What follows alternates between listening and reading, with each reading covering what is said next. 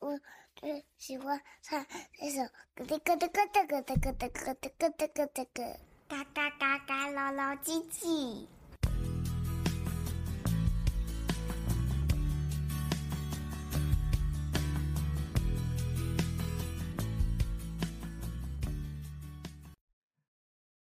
Hello，你好，我是乐乐爸爸。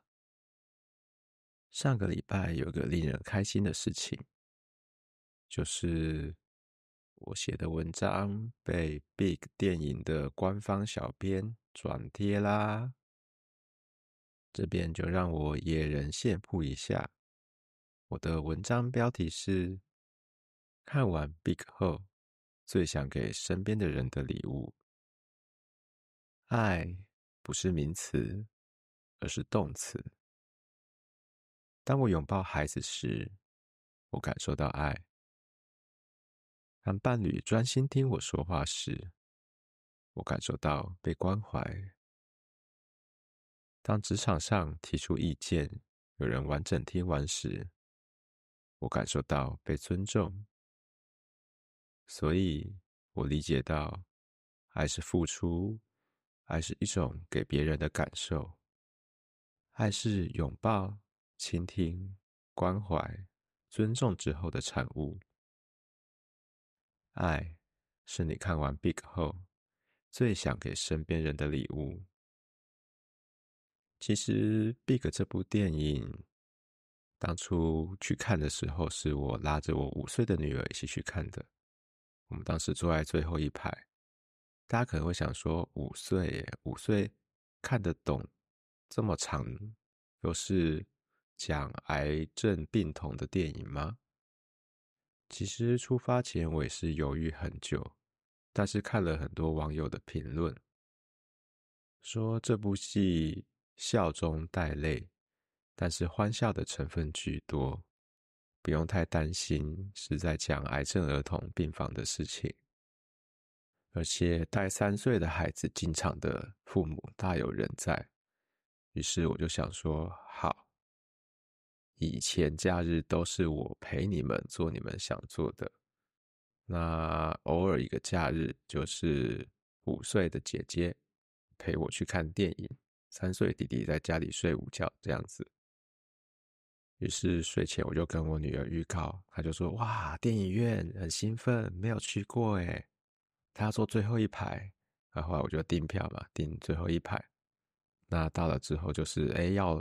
买爆米花，买汽水啊，哦，就吃得很开心，然后一边等电影开始这样子。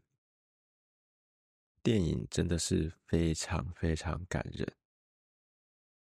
如果有带孩子去电影院的话，一定要让他坐在你的旁边，这样你想要抱他的时候，你才能够抱得到。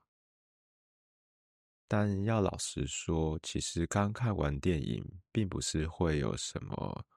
马上获得新生的感受，那种感觉是会融入你的生活日常，一直到看完电影的隔天早上，当你从漆黑的窗户看出去，那早晨的阳光，第一道阳光从窗帘照射进来的时候，你才会感觉到生命的美好。